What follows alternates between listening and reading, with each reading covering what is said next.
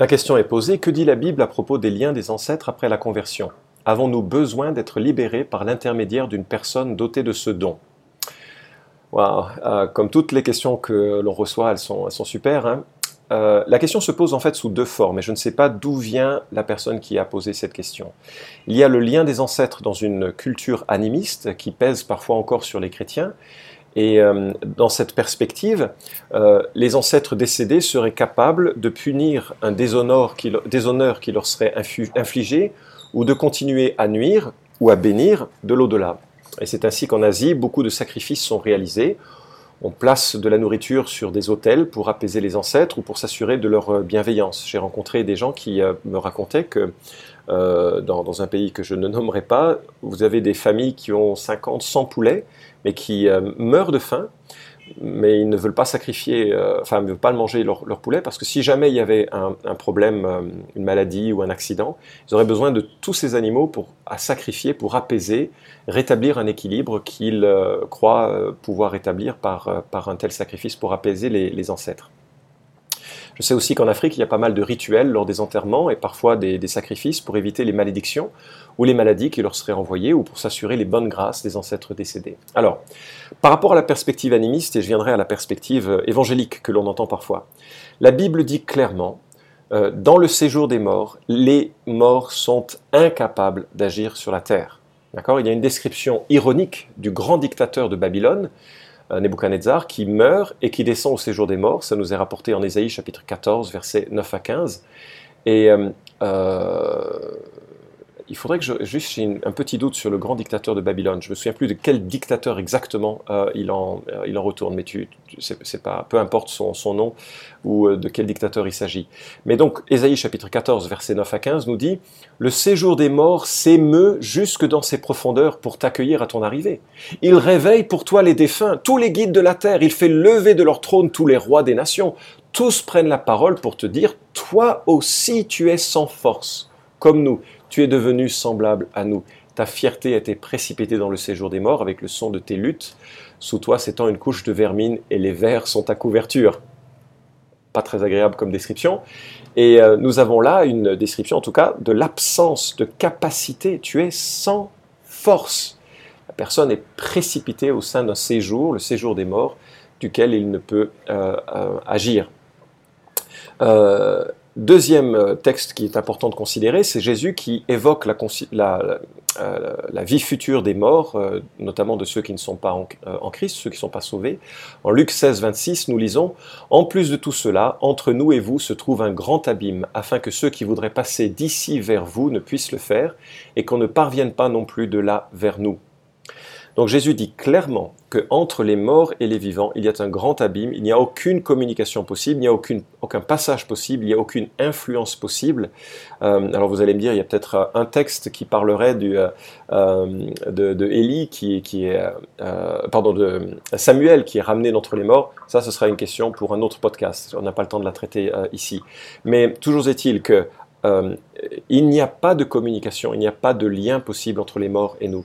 Donc dans une culture animiste, il y a, un mensonge hein, qui, est à, euh, qui est à comprendre, intégrer, absorber, et euh, qui consiste à, à croire que les morts peuvent nous faire du bien ou du mal. Non, ils ne peuvent pas faire du bien et du mal, il n'y a pas besoin d'être délivré de leur influence. La Bible dit en Colossiens chapitre 1 verset 12 à 14, euh, elle nous exhorte, rendez euh, euh, grâce à Dieu le Père, avec joie rendez grâce à Dieu le Père qui vous a délivré du royaume des ténèbres et transporté dans le royaume de son Fils bien-aimé en qui nous avons la rédemption, le pardon des péchés.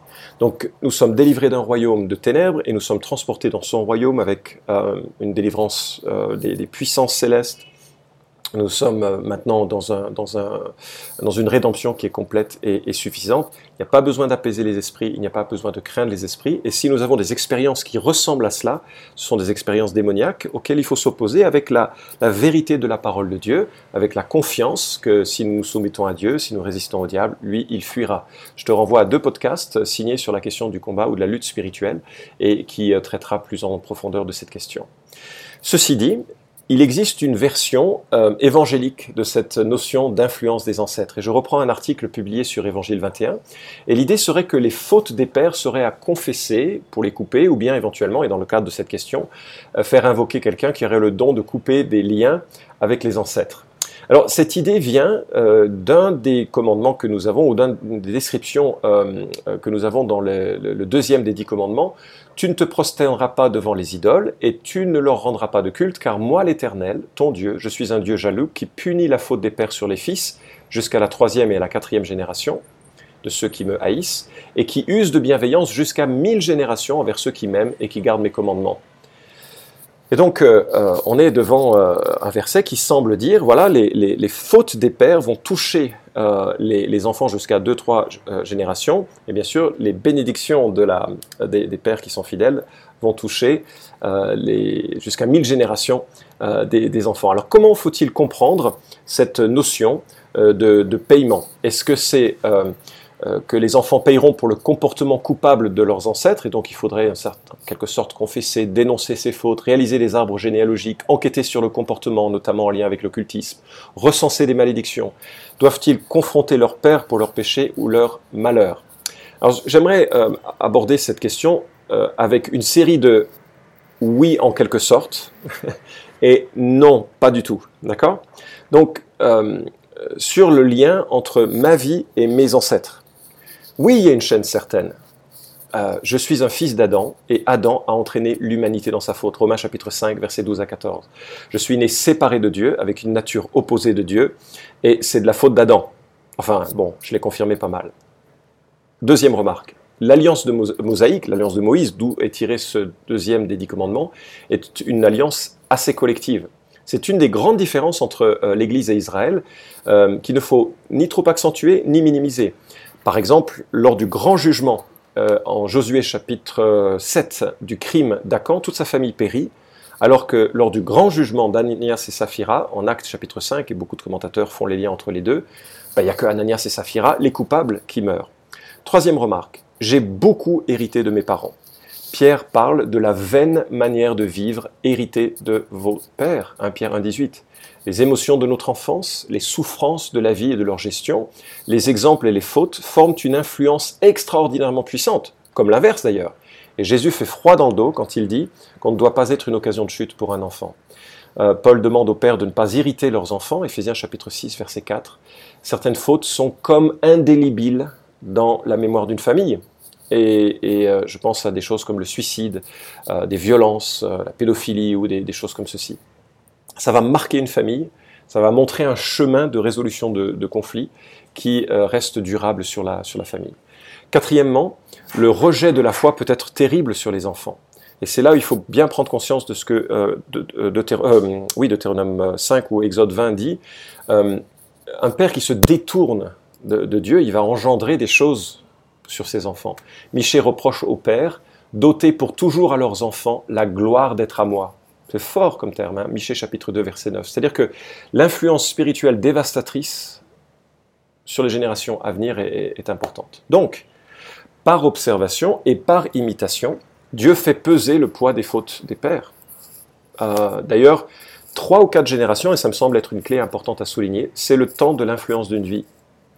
Un homme peut voir influencer jusqu'à quatre générations, pas trop plus. Donc si vous avez un père qui est ivrogne, ben, il est probable, alors j'utilise un terme euh, volontairement très, euh, euh, très, très dur, il va probablement avoir une influence tragique sur ses enfants, ses petits-enfants, éventuellement sur ses arrière-petits-enfants. et, c'est à mon sens l'idée principale que nous avons là dans le terme de Exode chapitre 20. et, donc ça doit me forcer à y réfléchir, c'est-à-dire prendre conscience. C'est éclairant de savoir que mes parents sont, que mes grands-parents sont de cette tendance de comportement c'est éclairant sur ma vie parce que je l'ai vu, même si j'en suis pas conscient, je l'ai imité et, c'est présent. C'est pas une fatalité, hein, euh, mais ça peut être utile de dire voilà, je, reconnais cette forme de gestion de la frustration par la colère, par le suicide, euh, cette forme de gestion de la souffrance, euh, et, de, l'intégrer dans son, dans son chemin. Il faut aussi dénoncer le mensonge et se revêtir de vérité.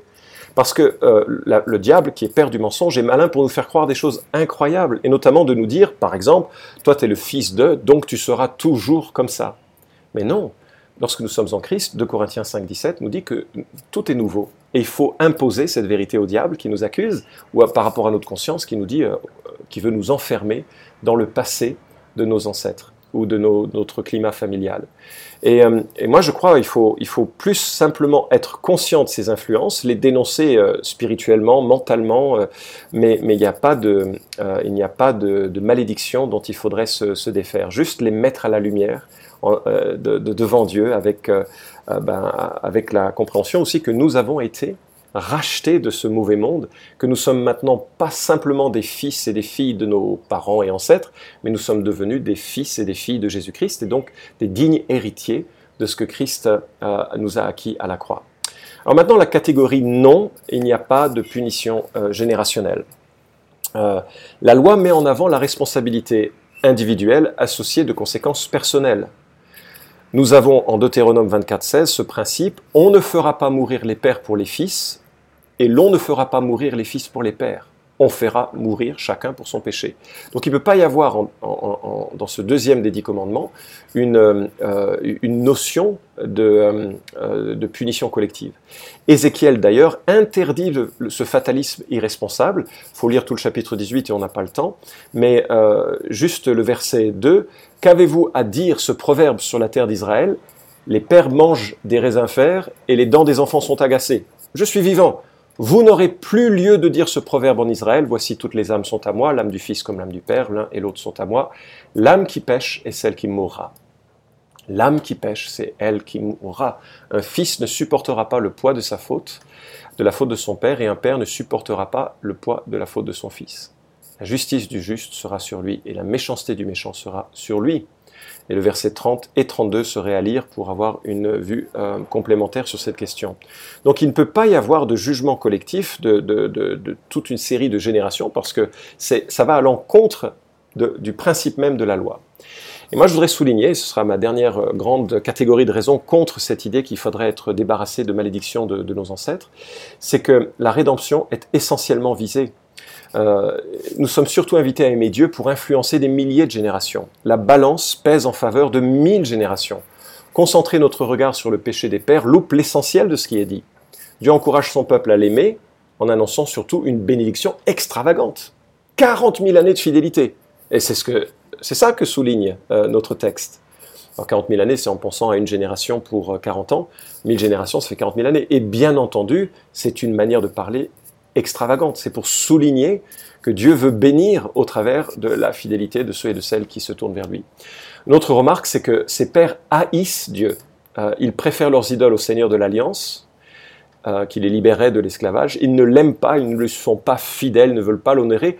On n'est pas là dans l'histoire d'un père qui pêche euh, et qui fait de son mieux pour suivre Christ, mais qui, hélas, ben, comme nous tous, on chemine et parfois il faut nous repentir et reprendre une juste direction. On est là sur quelqu'un qui se détourne de Dieu et dit bah oui, ça va avoir des conséquences sur les enfants, c'est certain. Et les jugements de Dieu s'associent toujours d'une main de grâce.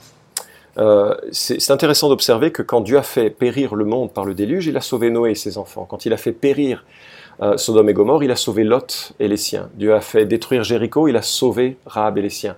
Dans tous les grands jugements de l'Écriture, il y a toujours une main de grâce pour ceux et celles qui veulent la saisir et qui veulent se, bah, détourner de leur faute et saisir la, la main de Dieu. La Bible dit que l'Éternel est lent à la colère et riche en bienveillance.